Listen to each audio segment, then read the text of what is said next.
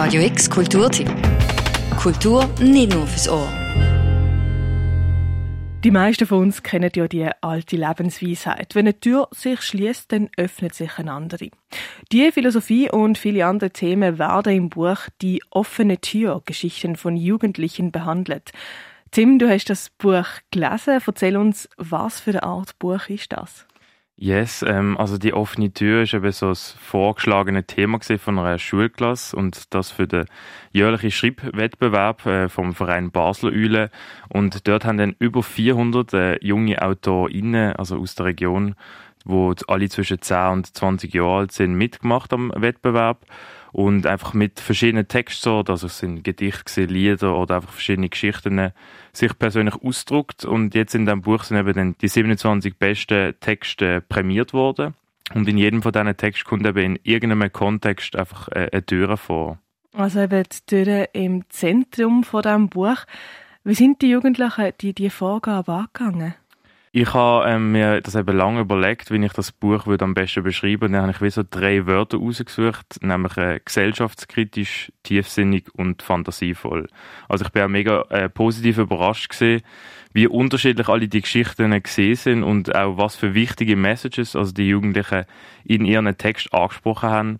Und eine hat mich persönlich sehr zum Nachdenken gebracht und der ist von der Jana Kleiber mit Jahrgang 2005. Ein Korridor, auf beiden Seiten Türen ins Unendliche. Ein Mann kommt, ein Mann, und eine Tür öffnet sich. Einfach so. Er ist weiß und eine weitere Tür schwingt auf. Einfach so. Er lebt in Westeuropa. Eine Tür geht auf. Er hat Geld, die nächste. Er ist cis, er ist heterosexuell und die Türen ermöglichen ihm Zutritt. Einfach so. Und so geht es weiter, bis ins Unendliche.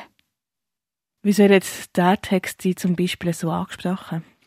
Ja, mir hat aber richtig getroffen, weil einfach fast alles oder eigentlich alles auf mich zugestimmt hat, oder? Ich bin ein heterosexueller Cis-Mann, ich bin weiss, ich lebe in Westeuropa.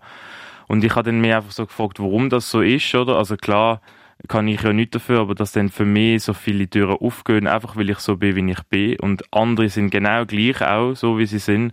Und bei ihnen gehen dann aber dann die Türen nicht zu.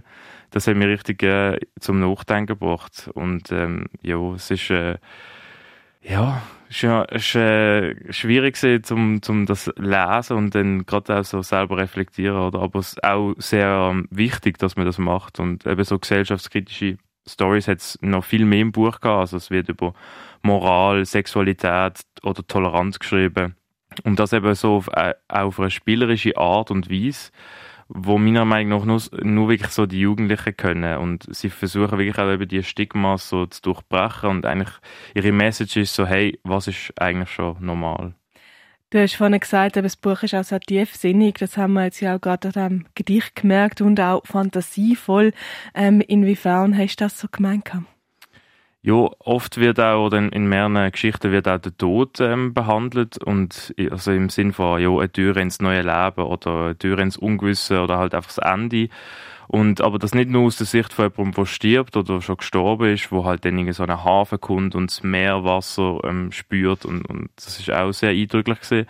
Aber auch eine Geschichte ist mir sehr geblieben, wo aus der Sicht vom Tod geschrieben worden ist und dann eigentlich so, dass der Tod quasi die Türen aufmacht für die Person und dann die Person eigentlich so begrüßt und einfach irgendwie so die tiefsinnige Perspektive, also es ist so eine ganz andere Perspektive dann auf Sterben gesehen, die ich so bis jetzt noch nicht gelesen habe.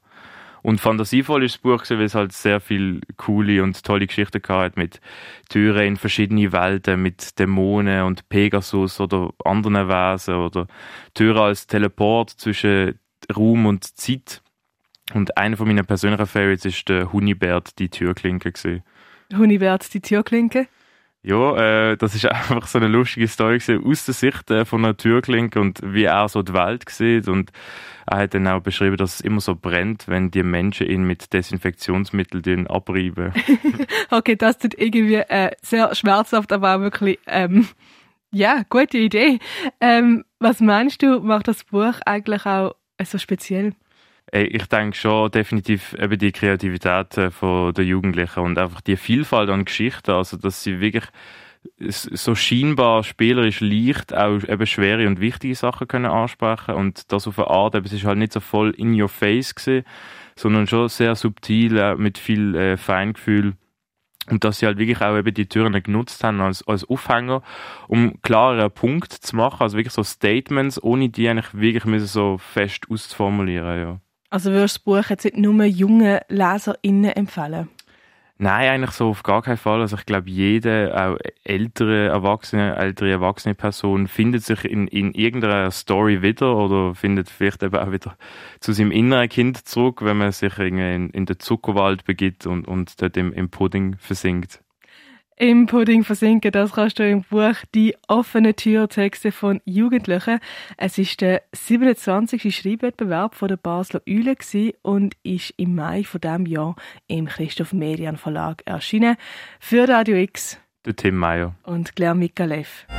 Radio X Kulturtipp. Jeden Tag mehr. Kontrast.